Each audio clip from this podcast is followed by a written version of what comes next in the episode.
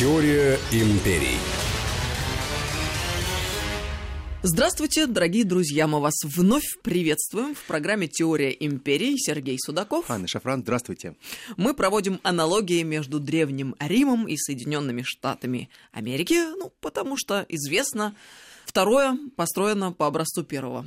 И действительно очень много параллелей, а, которые особенно занятно подмечать именно сегодня, когда мы существуем именно в этой геополитической обстановке. А зная, как это было тогда, можем предполагать, как будет в ближайшем будущем. Совершенно верно. И я полагаю, что мы много достаточно говорили о разных политических, экономических а, параллелях. И сегодня, мне кажется, было бы интересно поговорить в том числе о неких а, замечательных личностях. Но начать я хотел бы прежде всего не с так называемых мужей Отечества, а с великих дам, или как время было принято называть их матронами. Почему, кстати, Матрон ты никогда не задумывался? А вот не знаю почему. Потому что всегда вот именно такой вот э, клише, стереотип Матроны Древнего Рима. Но дамы большого света. Именно матроны, не знаю, может быть, это все-таки идет от слова как-то матриархат, может быть, отсюда, потому что именно как э, руководительница дома, как сохранительница очага, как тот человек, который может принимать решения с точки зрения женской логики. И на самом деле Рим, он есть определенный образец того, как женщина может управлять и создавать своих мужчин. Как-то ты несколько уничижительно про женскую логику сказал. Нет, логика не может быть женской или мужской. Она либо есть, либо нет. Все остальные, которые говорят, это неправда. Но нам нравится про то, как э, женщины делают своих мужчин. На самом деле это интересно. А, я начать хотел бы с Рима и потом потихонечку перейти на одну женщину, на самом деле, из Америки, на Элеонору Рузвельт. Потому что их много, но я полагаю, что вот сейчас было бы интересно поговорить именно о ней. Но начну я все-таки с э, жены достаточно известного оратора, политического деятеля Цицерона. Цицерон никогда не был богат, никогда не причислялся к абсолютной элите римской. Он был с детства труслив, никогда не мог сделать самостоятельных решений. И по большому счету всей своей политической карьеры он обязан одному человеку, Магну Помпею. Они примерно одного возраста, они вместе пошли на военную службу, так получилось, что Цицерон очень сильно боялся военной службы. Он каждый раз думал, что либо его побьют, либо изобьют, либо еще что-нибудь сломают. Поэтому его устроили писарем. Писарем к отцу Страбона. Помпея Косоглазова, который в то время был главнокомандующим. Протекцию ему составил, конечно же, сын, тот самый великий Магн, который сам себя, кстати говоря, называл Магн Помпей. А в возрасте 23 э, лет он женился. Но женился, конечно же, не по любви. Он женился на некой госпоже Теренции. А Теренция а, была страшна. Страшна так, что когда многие римские историки ее описывали, говорят, что вряд ли какой-либо мужчина мог без отвращения посмотреть в ее сторону. Но, тем не менее, у нее были очень много привлекательных качеств. Во-первых, она была богата. Это был ключевой критерий. Это качество решает все. Это был ключевой критерий, почему Цицерону так нужен был этот брак. А отец Теренции пытался сватать ее более чем, наверное, 60 раз, но всегда получил отказ. И вот на 61 или 62 раз появился, конечно же, человек, который искренне ее полюбил с первого взгляда, и это был Цицерон. Конечно же, это был брак по расчету, потому что Цицерон рассчитывал через нее получить определенный политический статус, которого у него не было, так как он сам был уроженец Арпина. То есть он никогда не был римляном, был просто италиком. А италиков не уважали, не любили и считали, что они всегда второсортны. Тиранция же не только то, что она была немножко некрасива, она обладала настолько жестким и вредным характером, что сам Цицерон писал, что порой он очень сильно боялся за свои передние зубы. Вот это я понимаю характер. Как он говорил, знали бы вы удар левый, это было просто что-то. Она убила регулярно, потому что она полагала, что а, уразуметь его словами не удается. А коль не удается словами... Ну, правильно, по-простому. Надо по-простому доходчиво все объяснять. А самое главное, что Теренция в какой-то момент она стала очень большим единомышленником Цицерона. Цицерон вызывал всеобщие такие насмешки, потому что все знали, ой, кошмар, какая у него жена, какая у него жена, ужас, ужас, ужас, а где ее можно посмотреть, где можно посмотреть, а скоро выйдет Цицерон, посмотрим на его жену. Каждый язвил, каждый э, издевался, а Цицерон делал свое дело. Он заставлял отчасти свою жену пробивать себе определенные политические посты. Конечно, через деньги. А жена начинала создавать некие такие политические советы из разных известных Матрон Рима. То есть она приглашала их к себе в дом, она советовалась с ними, она сама а, вела мероприятия, они сами, все женщины сидели за столом, а я напомню, что время женщине не положено было сидеть за столом. То есть женщина могла, а, например, принять пищу или там отужинать, отобедать исключительно в отдельной комнате, а если она была с мужчинами в комнате, то мужчины садились за стол, а женщины за столом ставились определенные кушетки за уже э, стульями, где женщина могла возлежать и принимать пищу. Ни в коем мере не вмешиваясь в тот разговор, который ведется за столом. Ничего себе, как интересно, мы-то думали, что это свободная женщина Востока, а оказывается из нет, Запада нет, нет, тоже. Совершенно нет. И вот Теренция, она впервые, она пренебрегла всеми нормами и правилами, она создала так называемые женские столы, где собирались а, самые известные матроны Рима и обсуждали именно политические ситуации в Риме. Они смотрели, а, чей муж круче, у кого больше денег, кого можно подсидеть и каким образом можно было а, взаимодействовать с теми кланами, которые были против них. То есть против кого сегодня дружим. Примерно так каждый раз ставился вопрос на этом заседании. Теренция, она эм, была, наверное, абсолютно исключением, потому что она тратила колоссальное состояние на сбор слухов и сплетен. И самые свежие сплетни, которые не мог никто э, еще узнать, были, конечно же, у Теренции. И в один прекрасный момент Теренция узнала, что в Риме готовится большое восстание и государственный переворот, который готовила Кателина – Сергий Тули Кацелина, а, человек, а, который а, много раз пытался стать консулом, ему это не удалось, но с хорошими связями, с хорошими деньгами, он все-таки решил вложиться в настоящий государственный переворот. Но к тому времени Теренция уже сделала практически все для того, чтобы ее муж стал старшим консулом. Годы правления были, наверное, самыми плохими для самого Цицерона. Дело в том, что, с одной стороны, Ему купили этот пост, давайте будем честны. А доход его жены в среднем составлял 80-100 тысяч динариев. И что это означает? Вот если мы возьмем сегодняшнюю цену золота и серебра и примерно приравняем, чему равен один динарий, то динарий равен примерно 200-220 долларов. То есть, если мы просто умножаем, то получается, что в среднем Теренция зарабатывала в год порядка 20 миллионов долларов. Это неплохая прибавка к пенсии. Да, это чистые деньги, которые можно было просто тратить на себя. И она действительно говорила, что деньги надо тратить только на себя. Какая хорошая жизнь была да. у девушки. Она тратила на жемчуга, она тратила на а, хорошее убранство. Как мы говорили, что даже при всем том, что она была фантастически некрасива, она тратила колоссальнейшие деньги, примерно до 10 тысяч то есть практически, наверное, а, огромнейшую сумму денег она тратила исключительно на свое убранство и украшения в год. Это примерно половина того, что она имела. То есть если мы представим, то это примерно 10 миллионов долларов, которые можно девушке потратить на себя купить себе украшения, одежду, ну, прикупить несколько рабов, потому что а, те рабыни, которые на нее косо смотрели, она просто их а, либо могла распять, либо засечь насмерть. И она полагала, что это очень хороший урок для всех остальных рабов, которые будут на нее косо смотреть и не говорить, что она красотка. Насколько ее боялся муж, наверное, не знает никто. Потому что, описывая свое состояние, когда Цицерон каждый раз приходил домой, он каждый раз думал, когда его отравят, когда его заколотят. И он все время представлял себе страшную картину, как его истязает его жена, избивая кнутом, а потом а, ставит крест и забивает его гвоздями. Слушай, вот это яркая, насыщенная жизнь. И что? И у него не было каких-то утешающих сердце и душу историй на стороне? Конечно же, у него были истории, но была проблема в том, что жена содержала порядка 60 соглядатаев, которые смотрели за всем. Мама. Он не мог сделать шаг вправо, шаг влево, потому что Теренция знала все. Никакие любовные интрижки, похождения и даже прощупывание почвы никаким образом не венчались успехом. Когда-то Цицерон написал «Я живу в аду, я живу в абсолютно прозрачном мире. Я не могу просто даже в туалет сходить спокойно, потому что, мне кажется, в то место, где я хожу в туалет, там тоже есть пара ушей и глаз». И все благодаря Теренции. Но, тем не менее, Теренция сделала очень большой плюс для своего мужа. Когда она узнала про заговор Кателины, она первая, кто пришла и сообщила об этом своему мужу и сказала, ты должен выступить в Сенате и сообщить об этом.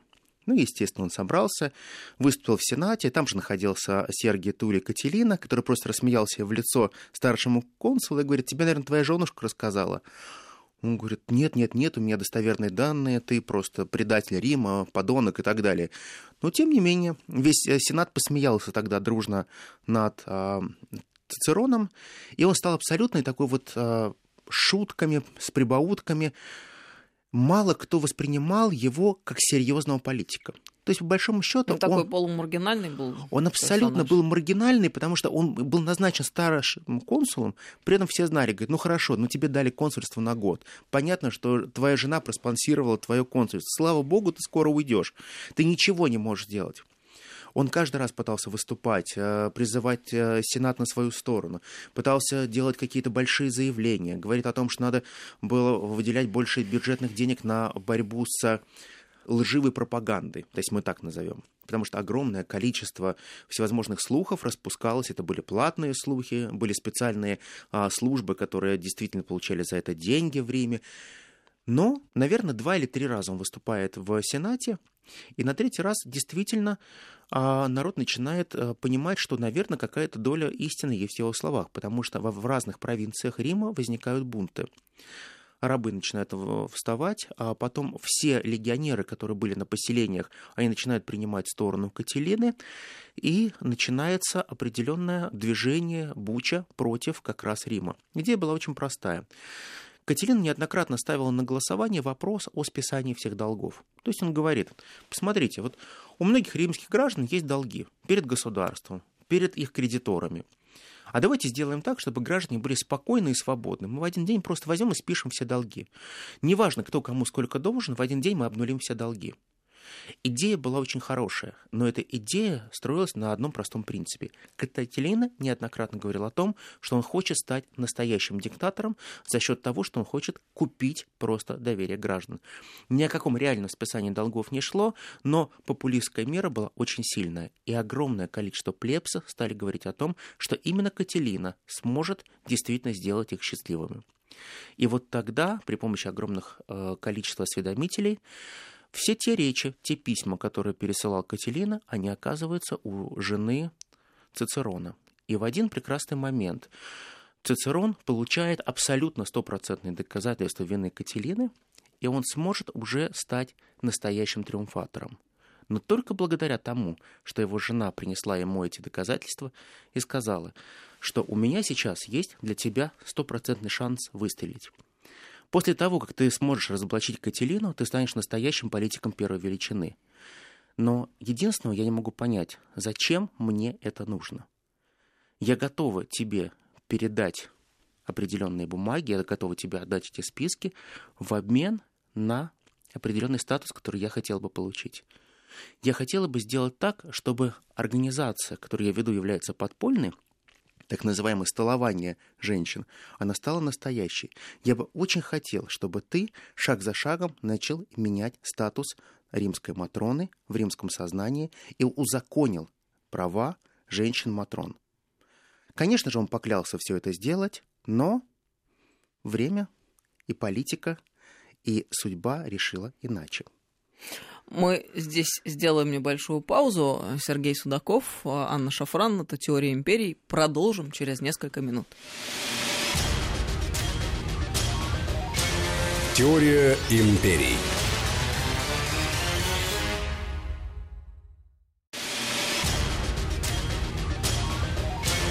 Теория империй. Продолжаем разговор. Теория империи. Сергей Судаков, Анна Шафран. И тут мы подобрались плавно к вопросу о женских правах. Да, совершенно верно. Теренц очень четко требовал от своего мужа соблюдения женских прав, о том, что нужно было создать своего рода определенную женскую лигу, потому что именно ей а, он должен быть обязан а, своим величием, своим признанием. Дело То есть том... это предтеча Клары Цеткин и Розы Люксембург? Да, совершенно верно. А, совершенно верно. Но, например, в той же Америке... Тоже, кстати, не самые симпатичные женщины были. Ну, так получилось, к сожалению. Так вот, получается следующим образом. Как только Цицерон получает абсолютную славу, он действительно посылает а, группировки из разбитых а, легионов. Он подавляет все это восстание Кателины. Он получает абсолютный триумф в Сенате. Все сенаторы его поддерживают и рукоплещут. У него абсолютно пик его карьеры, когда он заканчивает старшим консулом, которого все знают практически как спасителя Рима, который он освободил Рим от диктаторов. Конечно же, он обещает все сделать для своей жены, а заканчивается это разводом со своей женой. Подожди, Цицерон развелся с Теренцией? Совершенно верно. Как так? Потому что он сказал, теперь я очень значимый римский гражданин, я стал проконсулом и терпеть тебя больше не хочу. А те денежки, которые я скопил, отнимая их у тебя, мне достаточно и хватит до конца своих дней. А ты живи с кем хочешь, с тем, кого ты себе купишь. Какая подлость. Ну а у нее потом как жизнь сложилась? Об этом а история умалчивает? Она пережила своего мужа на 40 лет. Ого. Она прожила 103 года. Потрясающе. После своего самого известного мужа Цицерона она еще четыре раза выйдет замуж. Она будет всегда содержать целый пул молодых любовников. Она наймет специальных женщин, которые будут обучать ее молодых любовников, как с ней надо обращаться и каковы тонкости обращения женским телом. Они должны знать. И будет проводить свои дни в разврате, роскоши и поедания всяких вкусностей. Подожди, а как же тот самый женский комитет, условно его назовем так? Наплевала она на этот женский комитет и сказала, что главное в жизни просто кайфовать. Надо получать максимальное удовольствие от жизни. Нормально. Но другая история. У нас есть другая история из э, Америки наверное, тоже очень близка к, почему, мне кажется, с тоже женскими комитетами, с большой ролью э, женщины в истории. И здесь, мне кажется, очень важно говорить о Анне Элеоноре Рузвельт. Анна Элеонора Рузвельт – это, конечно же, а, родственница того самого известного клана Рузвельтов. Она происходила из а, родственников ближайших Теодора Рузвельта. Но так получилось, что в очень раннем возрасте она лишилась своих а, родителей.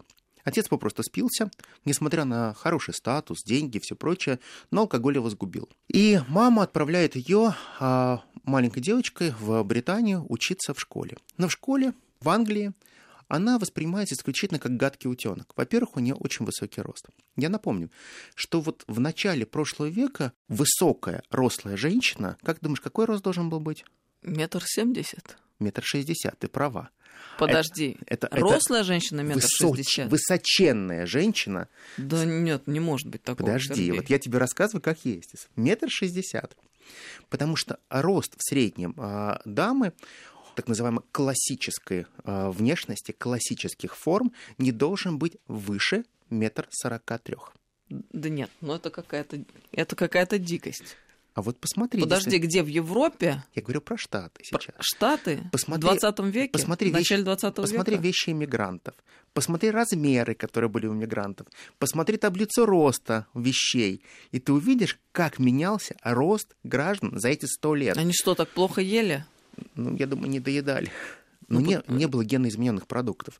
А, не был вот а, человек а, с ростом метр восемьдесят для мужчины считался просто ну, неимоверным гигантом, неимоверным. Ну, вспомни, ну хорошо, вспомни того же там а, Рузвельта, а, вспомни того же там а, главу ФБР, посмотри на того же Ална Далиса, главу ЦРУ. Ну какие они были? Они же не были теми огромными монстрами. Они все были ростом до метра шестидесяти. Мужчины мужчины. Ты это сейчас серьезно Я говоришь, серьезно да? говорю, я ж не шучу. А размер ноги а, до 42 размера максимально у мужчины был. Обуви не было 43, 44, 45 размеров. То есть 10,5, 11, 12 это был просто космический размер, которых не производили. А у нас в России тоже так было? Совершенно верно. Дело в том, что каждая эпоха а, дает определенный свой максимум а, роста прироста. Вот вы считаете, что за последнее время как раз нация выросла очень и очень сильно по всему миру. Потому что рост, например, там под метр восемьдесят, это просто был колоссальный рост. А вот у Элеоноры Розвельт, у нее рост был метр семьдесят девять. Она воспринималась просто как огромнейший акселерат, Плюс у нее была а, проблема с зубами. Дело в том, что у нее передние зубы немножко были веерные. Она фантастически этого стеснялась, она боялась открыть рот. Мне поэтому... нравится, как ты куртуазно выразился, немножко были веерные. Ну а как? Я именно так. Она при этом, когда разговаривала, она очень часто делала вот так. Она закрывала ладонью э, рот и при этом что-то произносила. Она очень-очень сильно комплексовала. Она не знала, что сделать со своим ростом. Она чем-то была очень похожа по фигуре на сегодняшнюю госпожу Мэй. Очень сильно сутулилась, но потом она выправится. Так вот, когда она возвращается в Штаты с фантастически хорошим религиозным образованием, человек, который э, очень строгих нравов, э, носит всегда очень длинную юбку в пол, э, строго одевается в классические платья и похожа всегда на некую, поэтому ее даже прозвали Грэнни, бабушка, потому что она всегда была такая вот молодая старушка, потому что она всегда была по старушечьи одета, она все время держала одну и ту же сумочку в руках, двумя руками никогда не расставаясь с ней. Привлекательности не было мало. И все думали, а как же дальше? Вот что будет с ней дальше? Потому что об этом думали очень хорошо ее дядя и тетя. Кому же мы ее все-таки выдадим замуж? Это же просто так называемый, как она плохо так говорит, но они, они назывались как неоликвидном товаре. Это было очень подло, но тем не менее, вот именно так они говорили о своей племяннице. Тем не менее, нашелся человек из очень богатого рода, Рузвельт, Франко Делана Рузвельт. Объяснений, почему выбор его пал на его кузину, никто не знал. Элеонора Рузвельт в своих мемуарах напишет, что когда человек выходит замуж, как правило, женщина меняет свою фамилию. Тем самым она отчасти меняет свою судьбу. Я тоже поменяла фамилию. Я была Рузвельт и стала Рузвельт. Неплохая э, история. Э, Рузвельт никогда не говорил, что он как-то искренне любил э, свою жену, но он всегда говорил, что это мой самый лучший друг, мой самый лучший союзник, и она никогда меня не предаст. Она будет всегда идти со мной в том направлении, которое мне будет нужно. Он полюбил в ней скорее некую силу характера, ее пробивную способность достижения цели. Он понимал, что это тот человек, который не знает слова «нет» и не знает барьеров. Она всегда готова идти вперед. Свадьба состоялась у них 17 марта Наверное, это была одна из самых роскошных а, свадеб, которые освещали очень многие средства массовой информации, потому что на этой свадьбе присутствовал тогда действующий президент Соединенных Штатов Америки Теодор Рузвельт. И он не просто присутствовал, а он вел Элеонору Рузвельт к во время, к, как во время к венцу. Брака, к венцу, к венцу, точно. Я даже прям там забыл, как это правильно сказать, к венцу. Ты знаешь, я открыл фотографии по ходу твоего рассказа только что, Элеонора Рузвельт. Не могу сказать, что она была несимпатичной женщиной. Что-то в ней милое вполне было. Рост, наверное, как-то смущал Рост смущал, товарищей в да. ту эпоху. Она, она комплексовала две вещи. Она комплексовала за счет роста и комплексовала за счет зубов. Больше ничего. Она так и описывала. Самое страшное, что у меня было, это рост и зубы. В возрасте она чем-то на Раневскую была похожа. Ну, есть такое, есть немножко. Тем не менее, Вроде бы строятся у них отношения достаточно хорошо, а муж заканчивает Гарвардский университет, и ему простраивается блестящее будущее. Но, тем не менее, в возрасте э, 29 лет, а муж заболевает. Ставит ему диагноз полиомиелит, а практически два года а, прикован к постели, и после этого неутешительный диагноз. Он никогда не будет ходить, а если будет ходить, только на костылях или передвигаться будет на кресле коляски. Она же полагала, что суть раскрутки мужа с их возможностями, с их деньгами, с их кланом, который уже был у власти, это, конечно же, сделать из мужа великого политика. И вот тут у нее колоссальное разочарование. Она не знает, что делать своим мужем, потому что ее муж входит в такое уныние, как никогда. Он говорит, на мне поставлен крест, я не хочу заниматься ничем, а, я просто прожил свою жизнь, все, я инвалид. Я инвалид первой группы. Я человек, который не способен действовать самостоятельно. И вот тогда она начинает шаг за шагом встречаться с разными политическими деятелями и просто за уши втаскивает своего мужа в элитные круги демократической партии. Слушай, как же все-таки это серьезно, действительно такой решительный и волевой человек рядом, я думаю. И как на самом деле все возможно, да. если только ты сам этого захочешь, и кто-то рядом, кто тебя поддержит. Всегда... Вообще мир всегда у наших ног, к сожалению, мы очень часто об этом забываем. Да, мне кажется, что вот никогда не надо отчаиваться, никогда не надо вот говорить, там, не надо отступать, надо всегда двигаться вперед. И надо понимать, что ты можешь все. Ведь ты сам ставишь себе эти границы, ты сам ставишь себе эти преграды, которые ты не можешь преодолеть. Это, это абсолютно у тебя все в голове. Можно все. Человек без ног стал триумфатором. Человек э, прошел абсолютно через все. Но есть те вещи, которые нужно прежде всего преодоление себя. Победить себя, самый большой труд. Но самое главное, когда у тебя есть опора. Элеонора Рузвельт стала для э, Рузвельта, Франка, именно той опорой, которая смогла его втащить в большую политику. Она смогла сделать все для того, чтобы простроить правильную карьеру для своего мужа. Шаг за шагом она достигала определенного соглашения среди демократической партии. Конечно, а, безусловно, ее заслуга, когда ее муж был выдвинут в кандидаты президента в качестве вице-президента с президентом Коксом. Да, они проиграли эти выборы, и все смеялись над Рузвельтом и говорили, что да, да, да, никогда такой человек не станет президентом, и он сбитая лошадь. И даже в этом случае Элеонора не остановилась, она стала продвигаться и стала э, существовать свои собственные планы. Первое, она никогда не была простой мамой, которая сидит дома. Она очень плотно работала с Красным Крестом, она выделяла большие деньги, она занималась большой благотворительностью, она создавала всевозможные женские организации. По большому счету, большие феминистские организации начинаются по-настоящему феминистские организации не с Розы Люксембург, не с Клары Цеткин именно в Америке, а с Элеонорой Рузвельт. Потому что она на себе тащила возможность создания неких женских клубов среди э, американской элиты, которые могли э, принимать реальные политические решения. Мне интересно, что это происходило еще в те времена, когда ни о какой толерантности э, в том виде, Совершенно в котором мы ее знаем сегодня, и речи не было. И насколько надо было быть гораздо более сильным человеком тогда, чем э, сегодня, э, в том случае, если ты хочешь совершить какое-то такое дело. Совершенно большое. верно. Они жили в достаточно большом доме, у них было свое поместье. А у Энор оставалась к тому же своя большая квартира, где она проводила все заседания своих так называемых женских клубов. В один день э, Рузвельт, так он сослался на то, что он очень сильно храпит, он решил переселиться в правое крыло дома. И в правом крылом доме у него была его помощница, которая могла ему подать воду, чай там и так далее. Ну, дальше э, Элеонора Рузвельт узнала, что у нее муж абсолютно добрый человек, и он не только не стесняется, а у него есть Мерси, вот эта его помощница, она его любовница, и в то время как Элеонора спит в левом крыле, в правом крыле ее муж спит, но, правда, с другой женщиной. Скандал был сумасшедший. А Рузвельт поклялся всем, чем только можно, что он больше никогда не будет встречаться с этой женщиной, она проклята навсегда, и он забудет ее, но, тем не менее, Рузвельт всегда будет с двумя женщинами одновременно. Он всегда будет говорить, что Элеонора для меня была настоящая соратница, вдохновитель и все прочее, но человек слаб, и поэтому мне нужна была еще одна женщина. Каким-то образом Элеонора Рузвельт с этим смирилась. И когда э, настал очень важный момент 1932 года, когда произошло выдвижение Рузвельта в президенты, то именно Элеонора Рузвельт смогла сделать так, чтобы большое лобби, состоящее из семи больших семей, практически все как один встали на защиту и сторону ее мужа. Он очень сильно переживал, что как он будет в коляске, колясочник будет президентом. Ему делали специальные трибуны, а, его специально поднимали на эти трибуны. Он мог стоять на ногах, но он не мог ходить, потому что полиомиелит был настолько серьезный, что перемещения были очень тяжелые для него.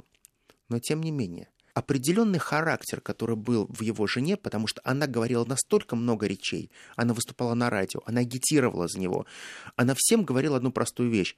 «Я научу вас, и так же, как мой муж научит каждого из вас вставать с колен. Вы упали в 29 году, когда пришел предыдущий президент. Мы находимся в самое тяжелое время. Да, Великая депрессия. У вас нет работы. Но мой муж, который сам знает, что такое невзгода и несчастье, не понаслышке, он может влезть в вашу шкуру. И он очень сильно понимает, что вы чувствуете сегодня. Он не может встать на ноги, но он сделает все для того, чтобы вы встали на свои собственные ноги.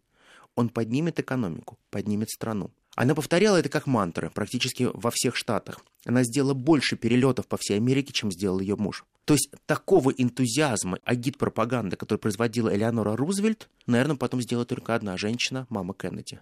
Но это все-таки мама, а это жена, которую предали. Но тем не менее, она приняла решение идти до конца. Для нее ставка была больше, чем жизнь.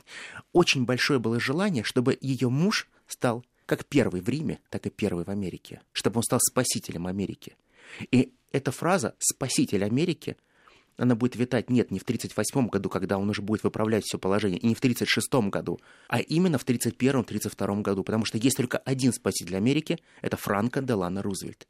И его концепция New Deal, новый курс, изначально задумывался как концепция восстановления Америки, о которой в первый раз сказал не ее муж, а сказала Элеонора Рузвельт. Но это все был ее креатив, судя по всему, в этой Фантастически компании. креативный человек. Несмотря на то, что она очень сильно комплексовала за счет своего роста, несмотря на то, что она э, имела определенные некие разногласия с дамами, она очень сильно завидовала им. Она очень часто писала и говорила, да, я не знала, что делать. Когда входила очередная красотка, у меня, говорит, загоралось лицо, я думала, вот зараза, какая же красивая все-таки, а как же я буду? Но, тем не менее, она, всегда могла найти со всеми общий язык. Она могла отбросить свои амбиции, она могла договориться. Она могла посоветовать и предложить. Она могла пойти на уступки, но где-то проявить очень большую жесткость. Умение общаться с женами больших политиков позволило ей создать систему давления на их мужей за счет определенных тайн, которые они владели, за счет определенного малого шантажа. Но, тем не менее, все они шаг за шагом входили в одну большую когорту – большая американская семья. И эту большую американскую семью создает Элеонора Рузвельт. Она регулярно выступает на радио, ведет свои программы, она регулярно ведет колонки в газетах. Она за свою жизнь напишет более 8 тысяч статей. Она напишет 27 книг. Она станет настоящей моми и мамочкой для американского народа. Потому как желанность ее увидеть в эфире – это фантастика Такого никто не мог себе представить, чтобы Элеонору Рузвельт можно было сложнее заполучить в эфир, чем ее мужа Франка Делана. Мечта, чтобы Элеонора Рузвельт пришла то есть у нее действительно такая харизма, да, была? Фантастическая харизма, поставленная речь, поставленный голос. И она всегда знала, как правильно говорить и что вы хотите услышать. Она как-то очень хорошо чувствовала массы. То, чего не было у ее мужа. И вот это чувство масс и массового сознания она вкладывала в сознание своего мужа. Потому что даже тот совет, когда уже тяжело больной ее муж встречается с королем Саудовской Аравии, я думаю, отдельно про это поговорим, вот сам сценарий того, как надо себя вести с королем Саудовской Аравии, чтобы склонить его на свою сторону, чтобы потом получились такие гиганты, как Сауди Арамка, чтобы можно было шаг за шагом захватывать эту Саудовскую Аравию и бескровно, конечно, это сделала Элеонора Рузвельт. И вот это настоящая большая история потому что она являлась той женщиной, которая открыла феминистские движения, которая открыла всевозможные э, концепции толерантности и многогранности общества. Она много раз утверждала о том, что нет Америки черной и цветной, есть единая Америка. Она была настоящим большим либералом, как ее говорили, но она очень четко знала пределы допустимости. Ее фраза «вседозволенность и либерализм – две большие разницы». Никогда это не путайте. Но многие наши либералы забыли про это. Я бы им рекомендовал прочитать воспоминания Элеоноры Рузвельт.